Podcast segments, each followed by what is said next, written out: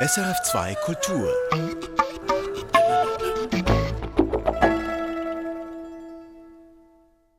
Das ist Musik für einen Gast. Mein Name ist Michael Luisier und mein Gast heute ist der Fernsehkomiker, Kabarettist und Buchautor Dirk Stermann. Dirk Stermann, ganz herzlich willkommen zu diesem Gespräch. Ja, vielen Dank. Ich kenne Sie als Moderator der Sendung Willkommen Österreich, die Sie zusammen mit Christoph Christemann machen. Ich kenne Sie seit gestern Abend noch als Kabarettist eines witzigen, lustigen und auch ein bisschen traurigen Programms. Ich kenne Sie als Buchautor zweier komischer Bücher auch und auch eines anderen, das ein historischer Roman ist, aber auch eine komische Seite hat. Welche Rolle spielt der Humor für Sie? Was ist für Sie lustig? Was für mich lustig ist, ist schwer zu sagen. Äh, die Rolle, die Humor spielt, ist, dass es ein bisschen befreit von all dem, was nicht lustig ist. Also ich tue mich schwer, wenn Humor ausschließlich Humor trifft. Ich finde aber es umgekehrt genauso, wenn nur Tristesse auf Tristesse trifft und Traurigkeit auf Traurigkeit und Schwere auf Schwere.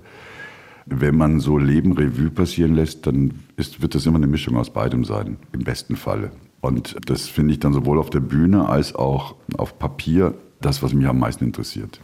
Sie sind Teil der österreichischen Kabarettszene. Das ist eine Szene mit langer Tradition und auch mit hoher Qualität. Sie sind aber der, der von außen gekommen ist. Sie sind Deutscher. Was für ein Teil sind Sie innerhalb dieser Szene? Ich bin in Wahrheit bin ich genau der Teil, den Sie beschrieben haben. Ich bin der Deutsche innerhalb der österreichischen Kabarettszene. Das heißt, wenn ich den Mund aufmache, klingt das für alle, bei allen schwingt dann immer alles das mit, was man Deutschen unterstellt.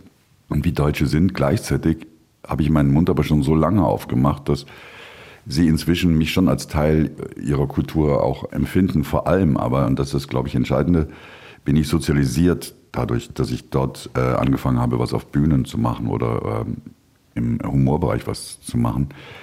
Also natürlich war es so, dass als ich in Deutschland noch war, habe ich auch bestimmte Dinge gut gefunden, die alle, die ich in Österreich kenne, auch gut fanden. Und die Sachen, wo unterstellt wurde, das ist so blöde, stumpfe deutscher Humor, das fand ich auch nicht gut, als ich in Deutschland war. Das finde ich auch jetzt noch nicht gut. Das Entscheidende ist, dass in Österreich, wobei da muss man auch nochmal unterscheiden, eigentlich in Wien, der Humor vor allem sich gegen sich selber richtet. Und nicht so sehr man sich nur lustig macht über andere, sondern man selber ist das Ziel. Das finde ich die interessantere und, und auch fairere Lösung. Also es ist sehr dumm und einfach, sich über jemanden lustig zu machen, der beim Einparken Probleme hat, wenn man so tut, als wäre man selber der wahnsinnig gute Einparker. Man findet in sich selbst und in seinem Umfeld und in, in Lebensentwürfen immer so viel, über das man sich lustig machen kann, in peinlichen Versuchen, Dinge gut zu machen, scheitern Menschen so kläglich und man selber vor allem auch. Darüber Witze zu machen, finde ich interessant. Haben Sie Vorbilder in Bezug auf Humor? Haben Sie Dinge erlebt oder mitbekommen in Ihrer Jugend, von denen Sie dachten, das will ich auch mal machen? Also beispielsweise Mad gelesen oder Monty Python geschaut oder so? Ja, also genau das, was Sie sagen. Also ich habe Mad gelesen, ich habe Monty Python geschaut. Ich habe aber auch, äh, das war dann diese Zwischenstufe vor Mad, noch Terence Hill und Bud Spencer, aber auch Wahnsinn. Ich habe irrsinnig gelacht im Kino halt. Ich fand natürlich Loriot immer großartig auch. Man ist natürlich ein bisschen immer auch beeinflusst von dem, was die Eltern einem so servieren. Da hatte ich ein bisschen Glück, dass die so wirklich einen Schrott nicht geschaut haben im Fernsehen, sondern ja, sie fanden zum Beispiel, mein Vater hat Kottan immer geliebt, die Krimiserie unter Anführungszeichen aus Österreich. Das heißt, das war mein Wien-Bild auch immer. Und dann kam ich dann halt nach Wien und habe sofort zufällig die Tochter vom Kottan kennengelernt. Und dann bin ich, das war für mich vollkommen verrückt, dass ich die jetzt kenne, Kottan halt. Und dann habe ich mit dem Sohn von dem Einbeinigen, der bei Kottan immer mitgespielt hat, Fußball gespielt und habe noch so scherzhaft gesagt, er muss ein bisschen aufpassen. Und der hat dann tatsächlich sich sofort die Bänder gerissen. Also offensichtlich haben die äh, grundsätzliche Schwierigkeiten mit Beinen oder sind gefährdeter als andere. Also das war halt alles so humorbildend. Und dann habe ich vor ein paar Jahren mal äh, kennengelernt, den Regisseur von Kotan. Und dann habe ich dem erzählt, dass ich mit dem Vater das immer geschaut habe. Und dann hat er gesagt, dann habe ich deinen Humor geprägt. Das ist keine schlechte Prägung, also ich kenne die Sendung aus. Das ist, ein, das ist eine Krimi-Persiflage, die wirklich vom Feinsten ist. Ne? Ja, genau. Es ist so, ähm, sie, sie wurde immer beschungener ein bisschen, aber am Anfang, das war einfach wirklich großartig und fantastisch und, und ungewöhnlich. Also das gab, sowas gab es in Deutschland nicht eben. Also ja, das, also das, das war alles so prägend und das Tolle bei meinem Beruf ist ja, dass ich dann immer mal das Glück habe, weil wir bei der Fernsehsendung halt immer zwei Gäste haben. Das heißt, äh, über all die vielen Jahre habe ich da inzwischen dann eben nicht nur den Patzak, den Regisseur von Kottern, kennengelernt, sondern ich habe zum Beispiel dann auch John Cleese kennengelernt, wo ich dann immer mich als 14-Jährigen äh, sehe und mir so denke, Wahnsinn, dass ich dem jetzt gegenüber sitze und äh, er mir eine Torte ins Gesicht wirft. Das ist einfach schon sehr lustig, sehr ungewöhnlich. Und mein großes Ziel ist jetzt noch, weil nächstes Jahr Terence Hill einen Film rausbringt, habe ich gebeten, die Redaktion, ob nicht Terence Hill kommen könnte. Dann, dann wäre mein Leben eigentlich äh, erfüllt. Sie sind jetzt unterwegs mit einem, mit einem Programm, ähm, Zusammenbraut heißt das. Das ist ein Soloprogramm. Sie, Sie, Sie waren jahrelang unterwegs mit Christoph Grissemann, mit Ihrem Bühnenpartner, der immer noch Ihr Bühnenpartner ist, nehme ich an. Aber jetzt sind Sie alleine unterwegs. Warum haben Sie das getan? Ich habe das getan, weil der Kollege kein neues Programm mehr machen wollte. Und gleichzeitig immer wieder mal Kollegen kamen, aber überwiegend Musiker, die in Bands spielen, die immer mal wieder zu mir gesagt haben, mach doch mal alleine was. Das ist immer gut. Das machen wir alle eigentlich. So Solo-Projekte braucht man. Und dann habe ich immer gefunden, das tue ich ja eh durch die Romane, die ich schreibe. Aber auf der Bühne ist das halt tatsächlich dann doch nochmal was anderes. Und es ist wirklich ungewöhnlich, wenn man fast 30 Jahre immer mit einem anderen auf der Bühne steht und plötzlich mal alleine auf der Bühne steht. Und dann habe ich mich gefragt, werde ich mich sehr einsam fühlen? Äh, werde ich ihn vermissen? Werde ich's? Und ich tatsächlich aber ist es so, dass ich es nicht vermisse, auf der Bühne unterbrochen zu werden. Äh, sondern Pausen setzen darf, wie ich will, äh, Emotionen weiterspinnen, wie ich will. Und ich genieße es tatsächlich sehr. Ich komme dann später in der Sendung noch konkret auf das Bühnenstück zu sprechen. Nur eine Sache möchte ich jetzt noch kurz ansprechen.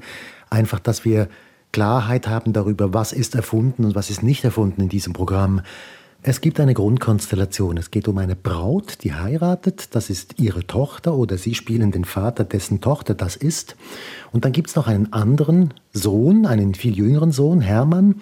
Der ist fünf Jahre alt. Die Tochter heißt Kina.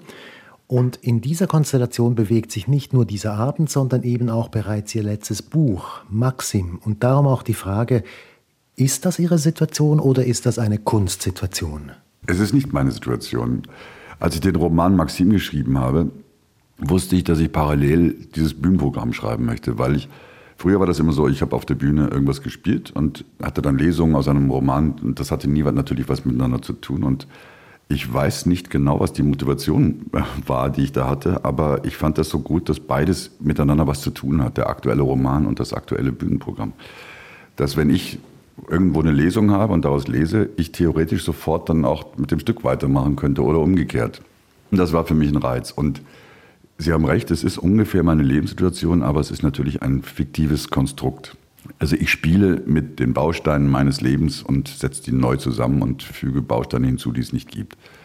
Okay, dann kommen wir jetzt zur Musik. Und da möchte ich Sie gerne fragen, was ist ganz allgemein Ihr Musikbezug? Eigentlich habe ich gar keinen. Und das ist, er schockiert alle Leute immer. Und die glauben mir auch nicht und glauben, das ist so kokett, aber stimmt, im Grunde stimmt es. Also wir hören zum Beispiel, wenn wir auf Tournee sind, mein Techniker und ich fahren im Bus dann und wir hören dann ganz oft so Landesstudio-Musik, also so Land, also so Regionalmusik.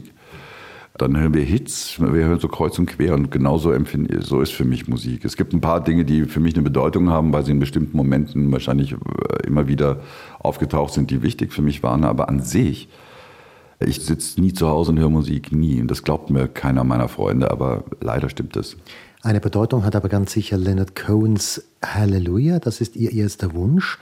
Und der ist auch Teil ihres Programms. Was genau steckt dahinter? Ich habe ein Programm, wo wir Loriot-Texte lesen, so eine szenische Lesung. Und da haben wir immer eine Pianistin dabei und die spielt sich immer ein.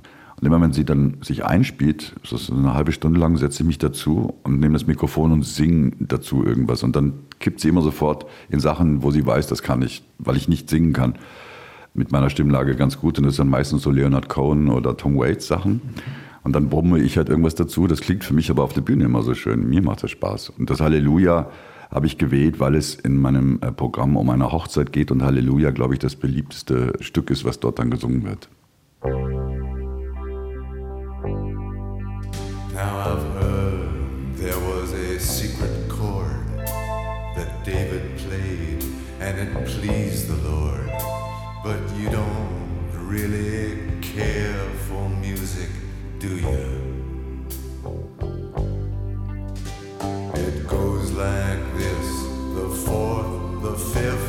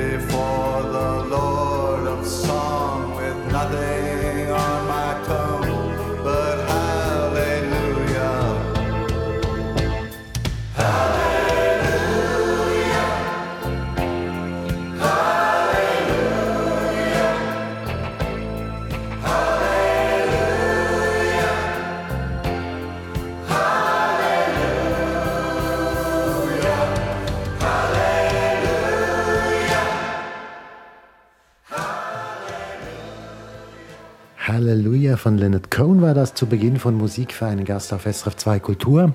Gast ist der Fernsehkomiker, Kabarettist und Buchautor Dirk Stermann. Dirk Stermann, ich möchte jetzt gerne ganz an den Anfang Ihres Lebens zurückkehren und Sie fragen, wie sind Sie aufgewachsen? Was hat Sie geprägt? Ähm, ich bin aufgewachsen in einer für deutsche Verhältnisse Kleinstadt. Das war so 90.000 Einwohner. Eine Stadt neben Düsseldorf. Und in der Gegend dort ist es ja sowieso, dass, das ist ja so ein Konglomerat an Städten. Das heißt, du hast, aber man sagt dann trotzdem immer, ich komme aus. Und ich kam eben aus Rating, in, dort bin ich aufgewachsen. Und der Vater war Stadtwerkedirektor und die Mutter war Hausfrau. Und ich wollte wahnsinnig früh immer nach Düsseldorf, weil das besser, cooler klang für mich. Ich glaube schon, also als ich sehr klein war, habe ich immer stolz gesagt, dass ich vom Land bin. Das fand ich irgendwie gut, weil da fand ich, glaube ich, Tiere und sowas noch gut, obwohl es überhaupt gar keine gab. Aber das Gefühl, das ich vermittelt habe, damit fand ich gut. Und dann war Düsseldorf eben der Sehnsuchtsort und dann war ich in Düsseldorf auch in der Schule. Und das war dann für mich das Coolste, so die, die aus der Düsseldorfer Altstadt kamen, die dort aufgewachsen sind. Und die Düsseldorfer haben das Kennzeichen D für Düsseldorf und wir hatten ME für Kreis Mettmann. Und mir war das dann immer so peinlich, dass wir dieses ME-Kennzeichen hatten, das schon uns als Landbevölkerung gekennzeichnet hat und uncool. Und was waren so die kulturellen Sachen oder die Dinge, mit denen Sie aufgewachsen sind, die Ihnen Ihre Eltern mitgegeben haben? Also wir waren nie im Theater, wir waren nie bei Konzerten. Wir haben halt überwiegend ferngeschaut und alle haben halt immer gelesen. Also das war schon immer so. Und dann hat der Vater auch, und da bin ich auch wahnsinnig dankbar, äh, irgendwann mir Walter Kempowski zum Lesen gegeben. Da war ich so 14, glaube ich. Und das liebe ich bis heute. Also ich finde Kempowski großartig und noch immer merkwürdigerweise unterschätzt, obwohl er ein ganz großer Autor und, und auch ein sehr komischer Autor. Und das war dann eben so schön, dass Vater und ich so den gemeinsamen Humor hatten, was das betraf. Das muss man vielleicht ein bisschen erklären. Das ist so ein, ja, das ist so eine Art ähm, Erzählweise, die aus vielen Sprachspielen besteht. Tadellöser und Wolf zum Beispiel heißt ein Roman. Und da gibt es Ausdrücke drin wie Gutmannsdörfer oder Zahlemann und Söhne und so. Genau, genau. Ansage mir frisch, äh, sagte der Vater immer in, in der Früh oder beim, beim Mittagessen. Es ist so es ist eine Familienchronik aus Rostock und die ist aber eben tatsächlich nicht nur wahnsinnig lustig, sondern auch wahnsinnig gut. Und was das Tolle bei Kempowski ist, es sind so viele Miniaturen, so viele Beobachtungen und so viele Dinge tatsächlich aus der Zeit, Liedzeilen und sowas. Und man kriegt ein wirkliches Bild. Und das ist das, das Tolle. Und das ist dann nochmal meinem Vater gelungen, bei mir dann die gleiche Freude auszulösen. Und das waren die äh, Texte von Klemperer, Viktor Klemperer die Tagebücher. Das war ein, ein äh, Romanist in Dresden an der Technischen Universität, hat immer sehr gelitten, weil TU Dresden vom Zweiten Weltkrieg schon nicht so cool war wie Leipzig oder so. Er war Jude, seine Frau war äh, Christin und darum kam er nicht in ein Konzentrationslager, sondern wohnte in so Judenhäusern, sogenannten, in Dresden. Und der hat halt Tagebuch geschrieben, schon nach dem Ersten Weltkrieg und, und, hat tatsächlich jeden Tag geschrieben und das ist so großartig. Es sind tausende von Seiten, aber fantastisch. Und das hat der Vater mir auch näher gebracht und dann haben wir beide, wurden dann zu großen Klemperer-Fans.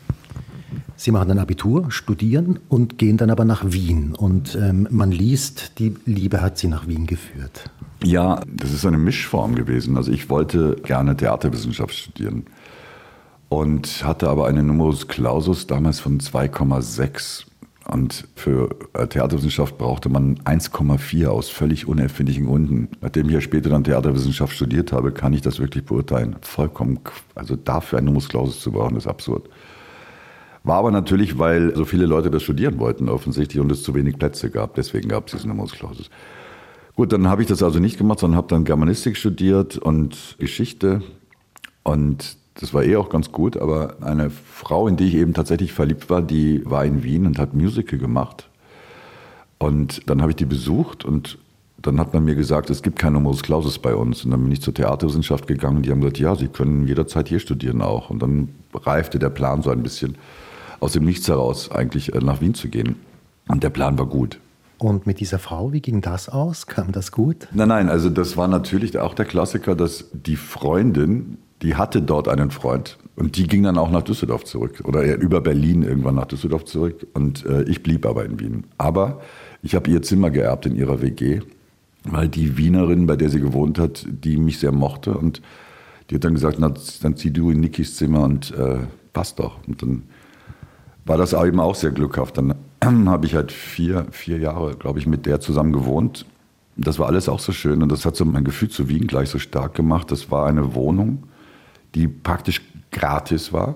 Das war Friedenszins, heißt das in Wien. Also das sind ungl also nämlich, man traute sich gar nicht zu sagen. Ich glaube, wir haben damals 100 Mark, waren das, 700 Schilling bezahlt. Also das sind 50 Euro. Das war die Monatsmiete. Für eine 75 Quadratmeter Wohnung direkt am Naschmarkt neben dem Theater an der Wien. Und da habe ich eben tatsächlich damals immer durchs Fenster gesehen, wie die armen Tänzer sich als Katzen geschminkt haben. Weil unsere kleine Sackgasse beim Hinterausgang des Theaters war, wo ich dann immer durchs Fenster sehen musste in die Maske. Und das war aber alles so merkwürdig. Das war wie so ein merkwürdiges Theaterstück, die ganze Stadt für mich dadurch. Das war alles eigenartig. Irgendwie diese prachtvollen Bauten, die Geschichten und überall waren Schilder, wer da wohnt und wer da gestorben ist und wer nicht und was da gemacht wurde. Und de facto ist es so, dass in großen Teilen oder in Teilen Wiens man das wirklich sagen kann, dass in jedem Haus ein Roman eigentlich ist oder stattgefunden hat oder stattfinden wird oder stattfinden könnte.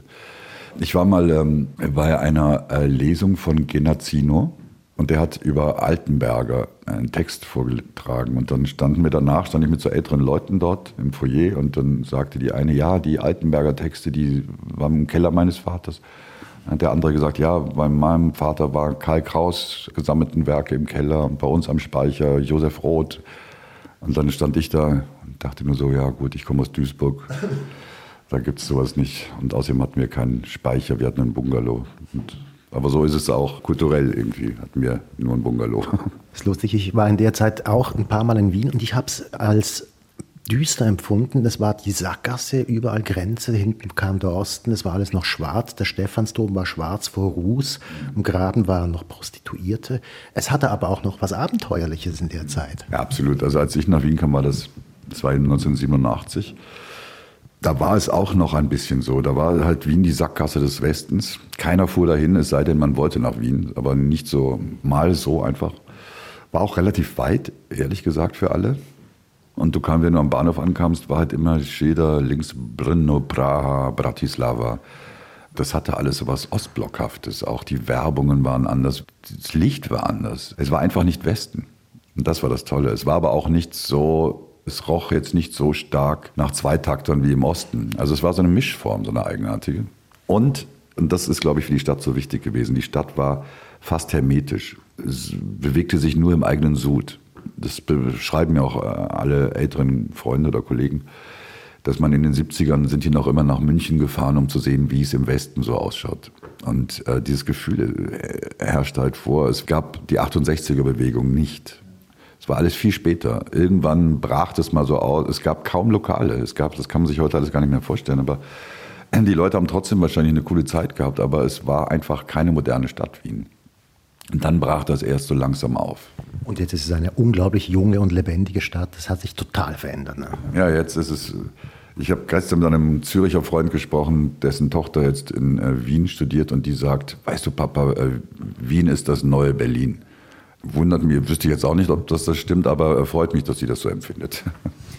Kommen wir wieder zur Musik. Ideal blaue Augen was steckt da dahinter? Das geht wieder zurück in die Schule. Das war, da war es so, dass äh, meine Schule war sehr cool. Es war, also muss man tatsächlich sagen, auch aus heutiger Sicht noch, äh, teilweise auch ein bisschen mysteriös. Und wir hatten zum Beispiel eine Kunstlehrerin, Frau Baumann, die war Beuys-Schülerin, weil Beuys war ja auch Düsseldorf.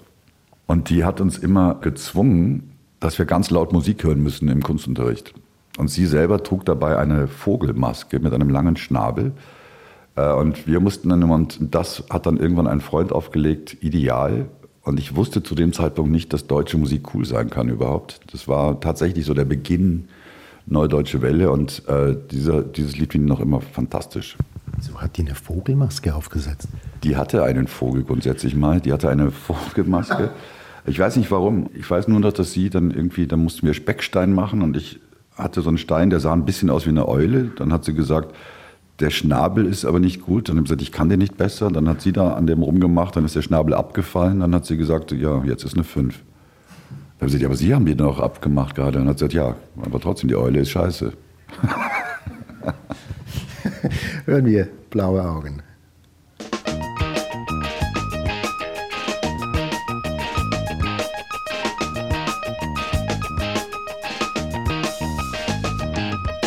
Ideal MTV lässt mich völlig kalt.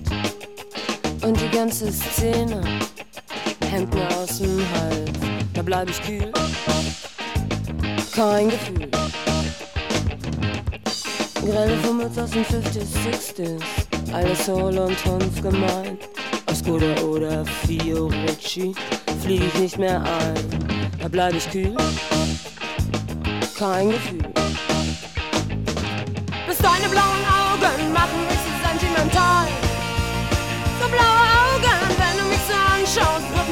mir alles andere egal. Total egal, deine blauen Augen sind phänomenal. Kaum zu glauben, was ich dann so fühle, ist nicht mehr normal.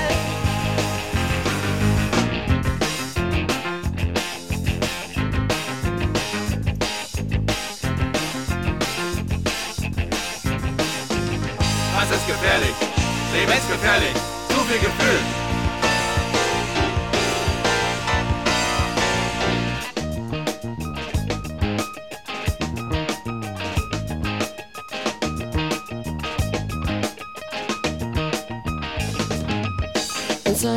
Da schlaf ich ein. Ich will auch nicht in London sein.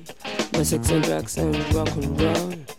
Ist es mal ein Sturmfall, da bleib ich kühl kein Gefühl.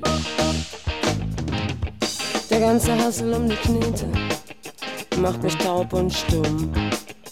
Für den halben Luxus leg ich mich nicht krumm. Nur der Schall ist wirklich rein. Und deine blauen Augen machen mich so sentimental.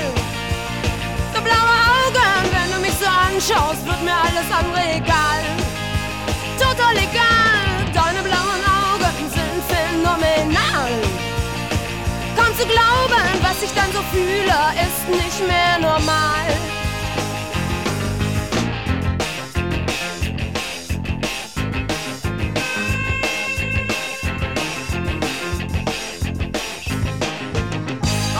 Gefährlich, lebensgefährlich, zu viel Gefühl.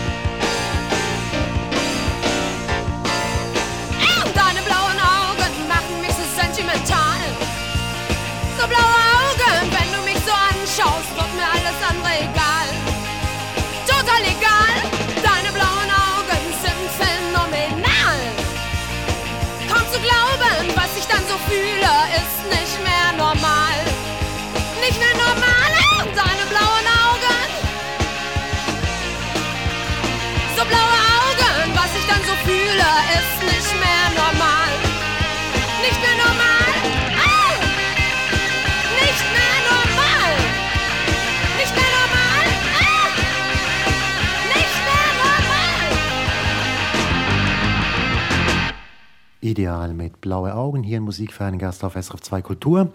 Gewünscht hat sich das Dirk Stermann, Fernsehkomiker, Kabarettist und Buchautor.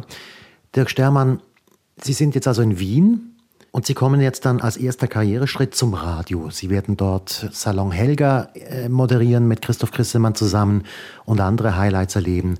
Aber zuerst jetzt einfach mal die Frage, wie sind Sie überhaupt zum Radio gekommen? Das ist ja nicht etwas, was man einfach so planen kann. Das passiert einfach. Genauso ist es auch passiert. Ähm, ich habe Theaterwissenschaft studiert und war sehr enttäuscht und sage ja damals immer, dass Theaterwissenschaft ein Klangstudium ist. Also es klingt interessant. Für mich war es aber eben nicht. Kann sein, dass es für einige interessant war, für mich halt nicht. Dann war ich verzweifelt ein bisschen und habe halt die wenigen Menschen in Wien, die ich kannte, gefragt, ob irgendjemand irgendwas wüsste, was ich machen könnte. Und eine war Regieassistentin bei Jérôme Savary und hat gesagt, du könntest, es gibt einen Hospitanzersatz, das könntest du machen. Dann habe ich gesagt, aha, und was tue ich dann? Und dann hat sie gesagt, dann sitzt du immer hinten im Theater und bist möglichst ruhig. Und dann war eine andere beim Radio und hat gesagt, geh doch zum Radio. Und dann habe ich so gedacht, Radio, wie kann man auch nicht so hingehen? Das wusste ich nicht. Also beim WDR, da wo ich aufgewachsen bin, ich kannte niemanden, der beim Radio war. Also das war so unerreichbar für mich. Äh, Dann hat sie einen Termin für mich ausgemacht und dann bin ich dorthin gegangen und habe dem Hauptabteilungsleiter das vorgeschlagen. Und dann hat er gesagt, na, das ist nichts, das ist Jugendsendung, also das ist, was Sie da wollen. Ich wollte so jeden Tag so eine äh, heute vor 50 Jahren oder sowas machen, so, weil ich ja auch Geschichte studiert habe. Und das, Das war Ihr Vorschlag, den Sie gebracht haben. ja, das war mein Vorschlag, genau. Und das mochte ich beim WDR gerne. Das war jeden Morgen Zeitzeichen, heißt es. Und dann hat er gesagt, nee, das ist Jugendsendung, das passt nicht. Aber wenn Sie so historisch interessiert sind, haben Sie eine andere Idee. Und dann habe ich gesagt, na ja, jetzt jährt sich der Prager Frühling bald. Da könnte ich eine Sendung machen. Und dann habe ich so über tschechische Exzellenten in Wien gemacht, habe ewig an dieser Sendung gearbeitet, ewig irgendwie und saß da immer im Abhörraum und habe geschnitten, so wie ich das ganz schlecht halt geschnitten und dann irgendwann saß eine junge Frau neben mir im Abhörraum und hat gesagt, wer bist du? Und habe gesagt, ich bin bei der Jugendsendung. Und hat sie gesagt, nee, bist du nicht, weil ich bin bei der Jugendsendung. Du warst noch nie dort, du warst noch nie bei einer Sitzung. Außerdem machst du einen Riesenfehler. Du musst jedem hier, wenn du im ORF bist, immer Mahlzeit sagen zu jedem. Mahlzeit. Und zwar ab 11 bis 15 Uhr. Immer Mahlzeit sagen. Wichtig. Und dann habe ich das gemacht, bin mal zur Sitzung gegangen.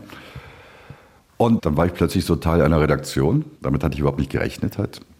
Ich weiß noch, dass ich damals dann einen, einen Düsseldorfer Freund angerufen habe und gesagt habe, völlig irre, ich arbeite jetzt beim Orff. Und dann hat der gesagt, kann nicht sein, der ist tot.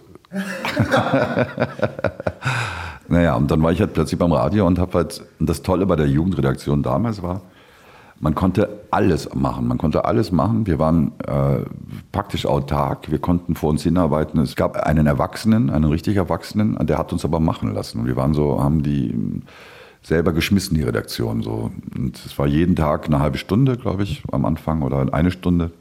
Wir haben selber die Musik ausgewählt. Schrecklich natürlich, weil wir alle keine Ahnung hatten von Musik. Und dort habe ich dann auch Grissemann kennengelernt, weil der dort Moderator war. Und dann haben wir immer so Nachtssendungen gemacht, so Quatschsendungen und dann nur so zum Spaß, nur für uns. Und dann haben wir irgendwann mal, hat das jemand mitbekommen, hat gefragt, ob wir auf Ö3 nachts so eine Sendung machen wollen. Da kann man so eine Stunde Dann haben wir so Ö3 live vom Weltuntergang gemacht, wo wir so getan haben, als würde die Welt untergehen.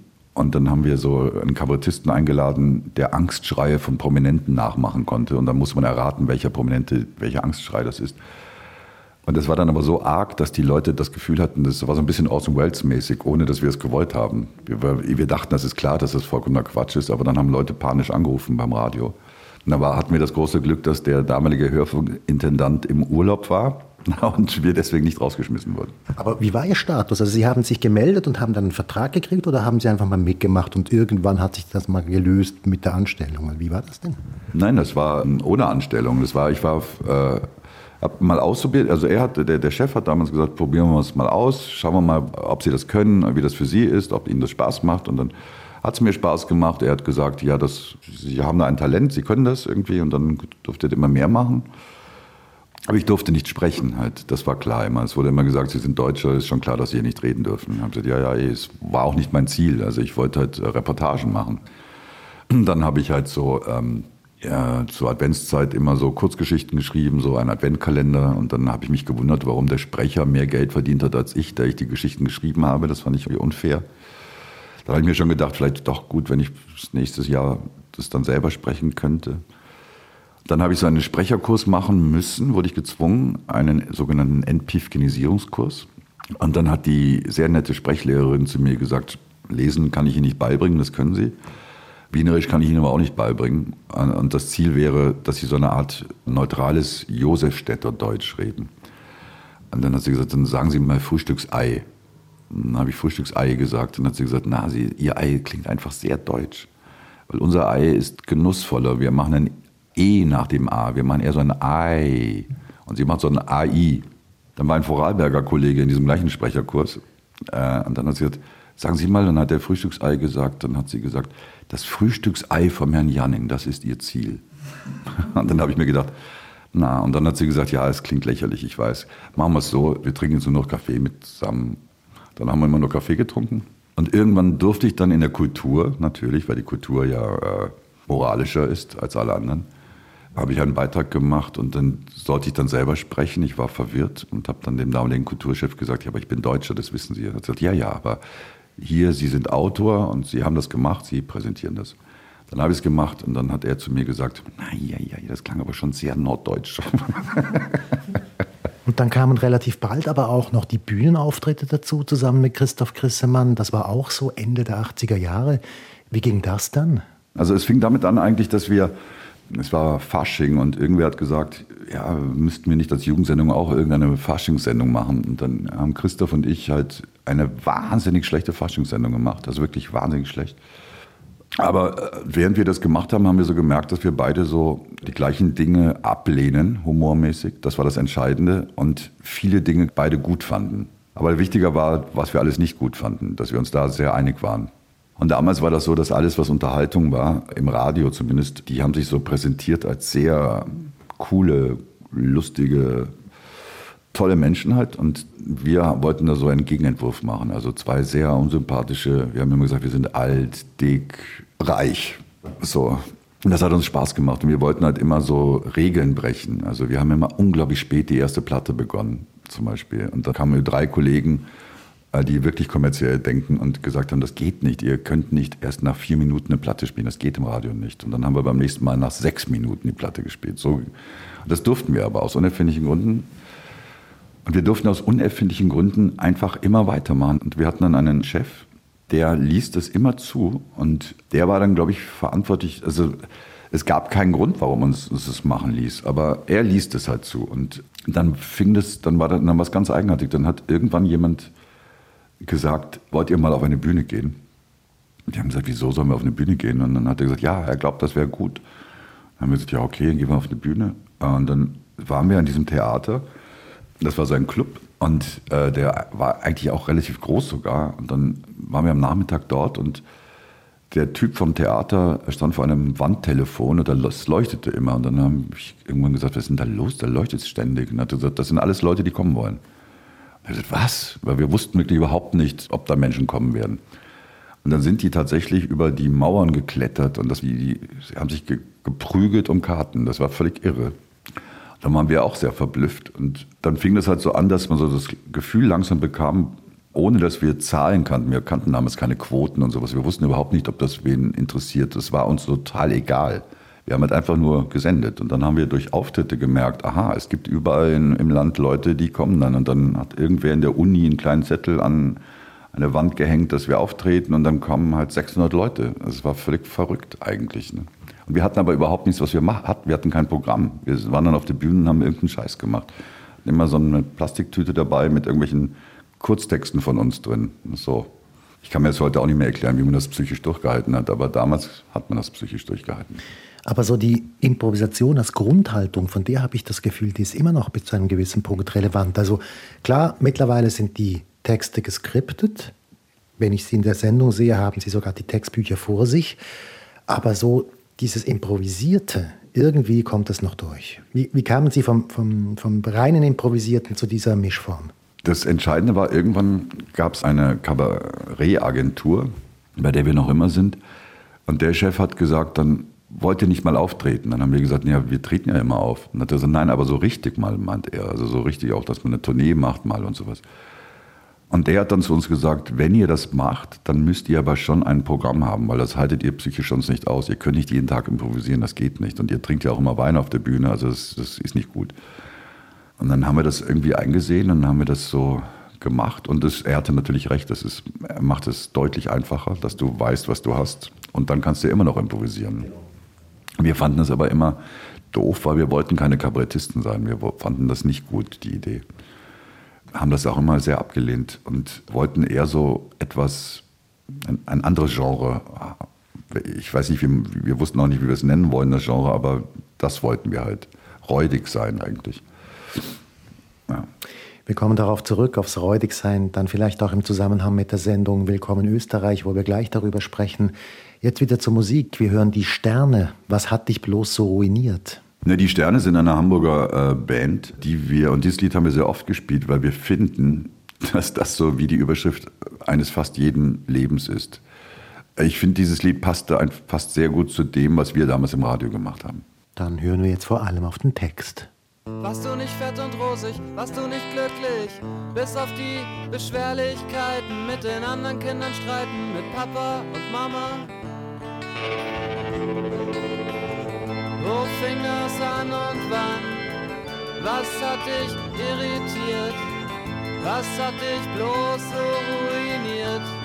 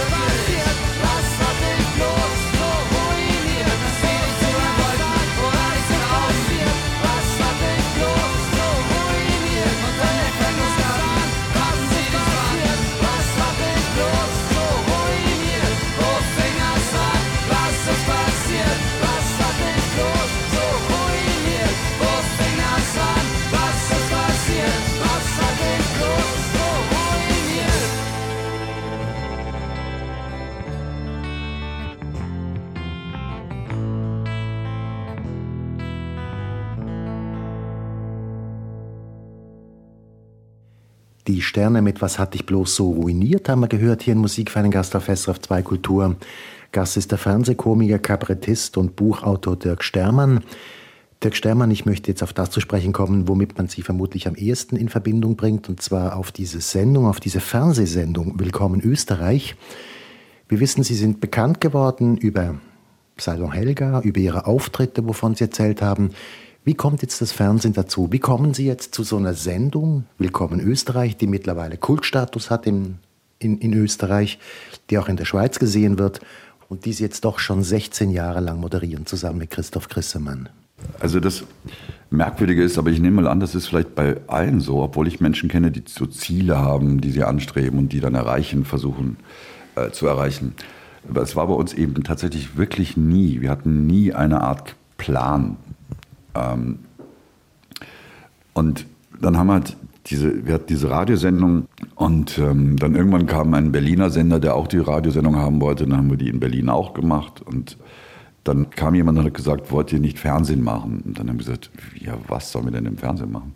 Und dann haben wir seine, ein paar Folgen gemacht von einer Sendung, die hieß Frau Peppi und die Buben. Da sind wir mit so einem alten Auto und einem Hund durch Österreich gefahren, haben merkwürdige Menschen besucht.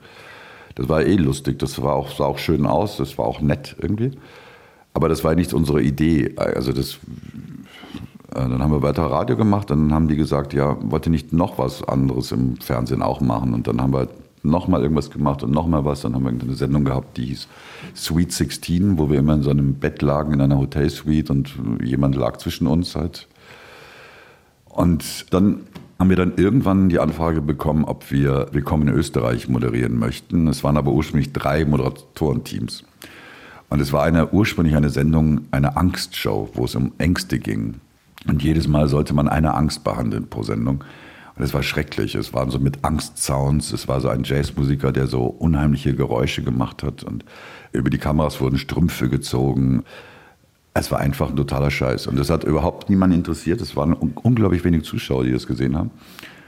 Und irgendwann hat der uns sehr wohlgesonnene Programmdirektor vom ORF, der einzig wirklich sehr kluge Mann, der jemals im ORF war, der hat gesagt, okay, ihr wisst, ich bin auf eurer Seite, aber das ist ein totaler Scheiß. Sche ihr habt noch zwei Sendungen Zeit. Wenn es sich nicht ändert, dann müssen wir es auch wieder aufhören.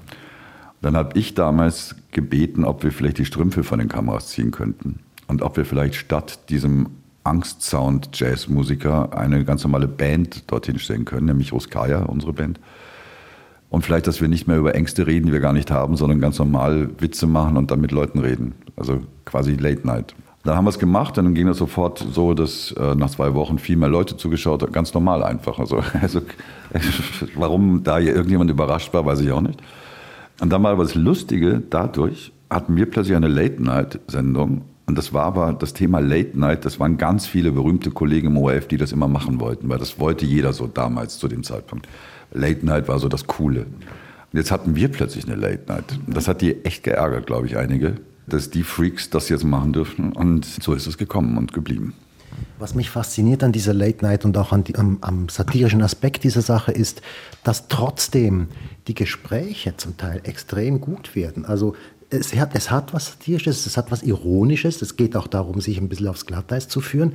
Aber ich habe Gespräche gesehen, beispielsweise mit Otto Schenk während der Corona-Zeit, noch nicht so lange her, das kippte dann plötzlich von diesem komischen, alle drei wissen, die Verabredung ist, es ist komisch, in ein total ernsthaftes Gespräch. Also das hat auch was für sich, diese Art von Gesprächsführung. Ja, ja, absolut. Also es ist auch inzwischen so, dass ich den Gesprächsteil, den interessant, für mich den interessanteren äh, empfinde als den anderen. Ja, die Möglichkeit, also das, das Gute ist, dass da alles möglich ist. Und das Gute ist, das kann dich selber überraschen, weil nichts ist gescriptet bei den Gesprächen. Das ist bei den Amis ja anders ein bisschen zum Beispiel da wissen ja die oft schon, was sie machen, so gegenseitig. Dass es nicht unser Ziel ist, dass wir nicht wissen, wie das Gespräch verläuft. Und mir ist es total recht, wenn Leute ernsthaft sind, wenn Leute klug sind. Auch wenn sie, wenn sie witzig sein wollen, ist es immer ganz schlecht. Äh, wenn, sie, wenn es witzig wird, ist es sehr gut. Aber das witzig werden entsteht, kann halt nur entstehen und es kann nicht. Also es bringt nichts, wenn Sie Versatzstücke aus Ihren Programmen oder sowas mit in die Sendung nehmen, weil das, das spürt jeder im Saal. Und da wir Saalpublikum haben, ist für uns und weil wir so alte Bühnenviecher sind, immer das das Entscheidende. Also wie die 200 Leute, die da sitzen, reagieren. Und wir denken uns dann auch immer, das wird dann den Leuten im Fernseher wahrscheinlich auch eher so gehen mit den 200. Und äh, die sind das Kriterium. Wie überhaupt im Kabarett das Publikum immer das Kriterium ist. Was auch zu den Merkmalen dieser Sendung gehört, ist der Umstand, dass es Rituale gibt. Es gibt Dinge, die sind immer gleich. Die Sendung beginnt immer mit demselben Satz. Das Buch des Autors, der Gast in der Sendung ist, dieses Buch hat Grissemann immer in der Badewanne gelesen zum Beispiel. Wie wichtig sind solche Rituale für diese Sendung? Ich glaube, da Medien so, so vielfältig sind und so viel passiert und alles wahnsinnig schnelllebig ist, brauchst du ein paar Rituale auch im Medialen. Du musst ein paar, brauchst ein paar Dinge, die verlässlich sind. Darum haben Signations auch immer die, die, gleiche Musik in der Regel. Und das ist eine große Diskussion, wenn plötzlich eine Sendung eine neue Signation hat, weil das ist vertraut und vertraute Dinge sind wichtig. Und unsere Grundtheorie ist immer, dass wir sagen, man muss Dinge wiederholen und immer gleich machen auch, weil man hat auch nur immer die gleichen Eltern. Also, und da du immer die gleiche Mutter und den gleichen Vater hast oder hattest, brauchst du auch immer den gleichen Witz an der gleichen Stelle. Das ist wie so ein Versuch, in diesem merkwürdigen Leben, das man so führt, äh, so Vertrautheiten zu schaffen. Und haben Sie nicht Angst, dass Sie irgendwann mal aus der Zeit kippen werden? Also Sie sind Männer, Sie sind älter, Gewisse sind nicht mal mehr grau, sondern ohne Haare, andere sind grau. Ja, na, ich finde, dass das Tolle ist. Wir kommen immer näher an die Männer, die wir mit Anfang 20 im Radio gespielt haben. Das ist das Tolle. Ja, natürlich kippt man aus der Zeit. Und das ist auch richtig so, dass man aus der Zeit kippt. Weil man kommt ja aus einer gewissen Zeit. Man hat gewisse Sachen gelesen, die einem wichtig waren. Und äh, andere Leute, die dann später andere Bücher lesen, werden dann anders über Dinge denken. Und das ist auch vollkommen richtig. Und ähm, ich habe auch großes Verständnis dafür, wenn künstlerische Perioden aufhören für Leute. Also mich eingeschlossen. Wir haben jetzt noch das Glück, dass die Quoten bei uns immer relativ hoch sind und so gleichbleibend hoch sind. Und es ist aber so, da wir in einem Sender arbeiten, in unserem Fall dem ORF, weiß ich auch, dass du Sender sind nie Freunde, sondern Sender sind dann nur so Begleiter. Die benutzen dich halt, solange du funktionierst und du benutzt sie halt quasi auch. Aber die werden nicht mich pflegen, wenn ich alt bin. Sondern der ORF wird dann irgendwann einfach sagen, so, das war's, danke, tschüss. Wenn ich Glück habe, sagen sie es mir. Wenn ich Pech habe, lese ich es in der Zeitung. Und das ist immer das, was ich so jungen Kollegen sage. Bitte, bitte glaub nie, dass der ORF deine Heimat ist. Ist er nicht, kann er nicht sein. Interessiert den ORF nicht. Der ORF ist kein Mensch, also kein Verwandter. Er ist halt eine Fläche und der gehört uns allen. Und das finde ich eben auch das Gute, weil ich ja sehr öffentlich-rechtlich bin äh, und das nach wie vor das allerbeste und klügste und sinnvollste finde, dass es öffentlich-rechtliches Radio gibt und Fernsehen. Allen gehört der ORF. Bei euch gehört allen Schweizern der SRG. Und darum müssen wir immer kämpfen. Und auch selbst wenn der zu mir mies ist, zu mir als Person mies sein sollte, mal irgendwann der ORF, bin ich trotzdem für ihn. Wir kommen jetzt zum nächsten Musikstück und das hat mich doch ein bisschen überrascht, als ich es auf der Liste gefunden habe. So eine Ballade aus den 70er Jahren, italienisch Tornerò. Was steckt dahinter?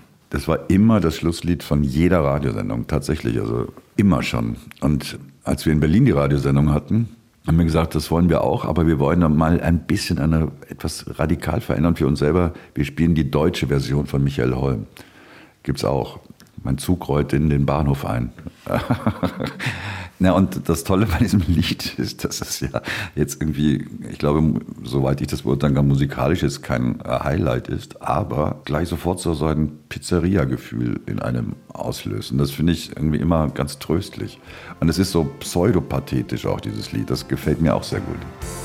Rivedo ancora il treno allontanarsi e tu che asciughi quella lacrima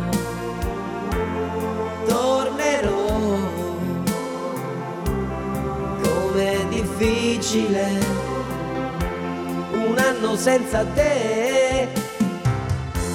Adesso scrivi aspettami, il tempo passerà. Un anno non è un secolo,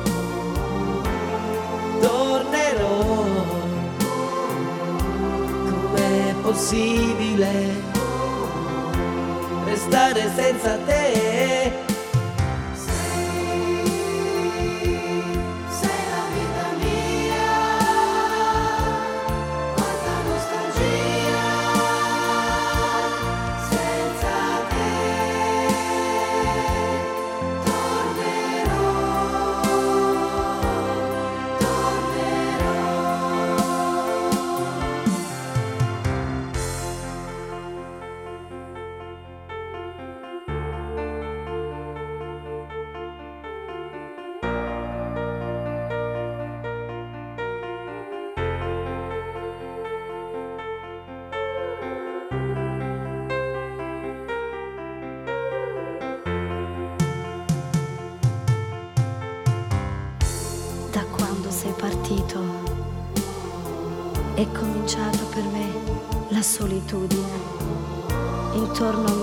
C'è il ricordo dei giorni belli, del nostro amore.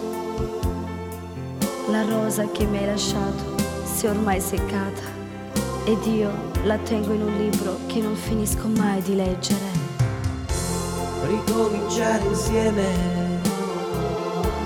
ti voglio tanto bene, il tempo vola, aspettami, tornerò, pensami sempre, sai, e il tempo passerà.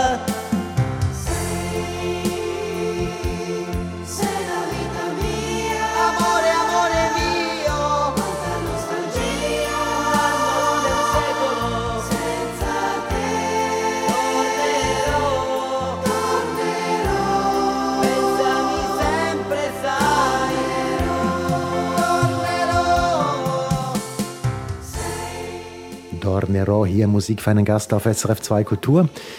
Gewünscht hat sich das der Fernsehkomiker, Kabarettist und Buchautor Dirk Stermann.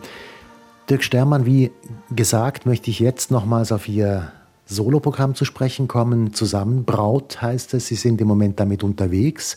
Es ist Ihr erstes Soloprogramm. Ist das ein neuer Abschnitt in Ihrem Leben, jetzt mit diesem Programm unterwegs zu sein? Ich empfinde es als was Neues. Also Abschnitt, das klä- klänge mir jetzt zu sehr nach, das ist jetzt das, was ich mache, weil ich immer gleichzeitig Dinge tue.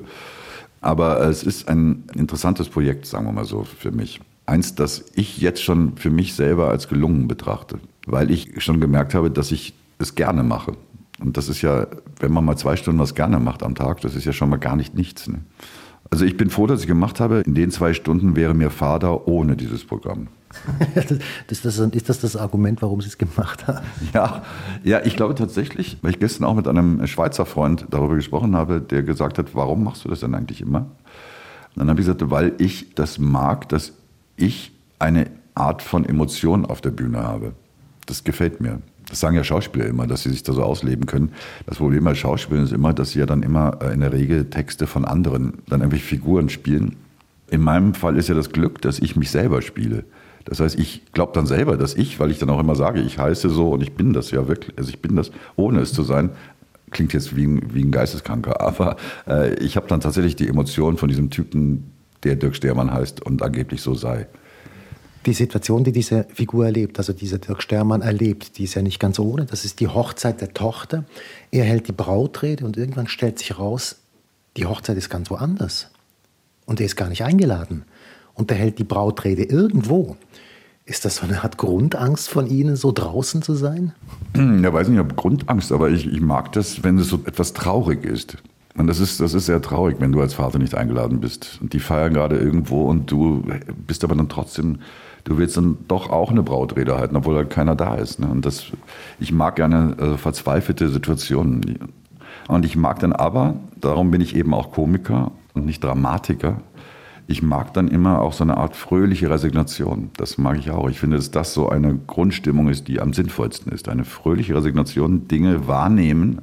Dumm ist, wenn man es nicht wahrnimmt, dass Dinge schlecht laufen. Aber schlecht ist, wenn man sich davon erdrücken lässt.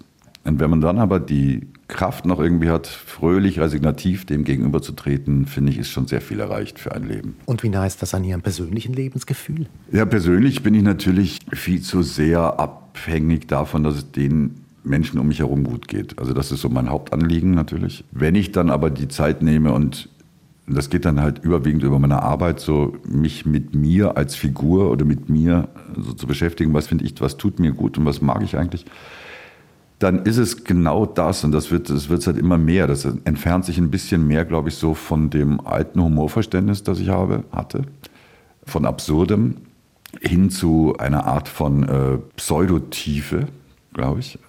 Also ich merke, so wie ich gemerkt habe, dass ich immer mehr Lust habe an Romanen, Romane zu schreiben und dort so irgendwas herzustellen, was für mich zumindest dann eine Art von Intensität beim Schreiben auch haben kann.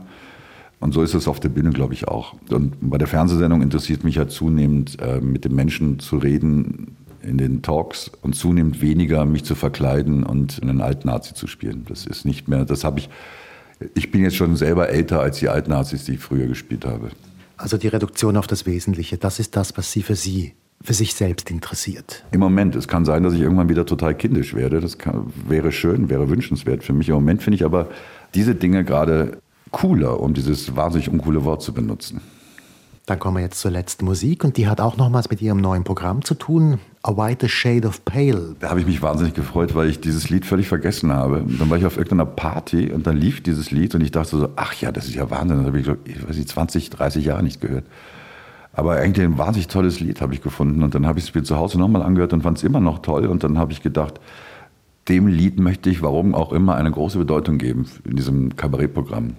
Und das hat es jetzt. Dieses Lied bekommt eine große Bedeutung, weil der Wunsch des Dirk Stehrmann-Vaters ist, mit seiner Tochter den Brauttanz zu genau A Whiter Shade of Pale zu machen. Dann hören wir das Stück zum Schluss von Musik für einen Gast. Dirk Stermann, ich bedanke mich ganz herzlich für dieses Gespräch. Dankeschön.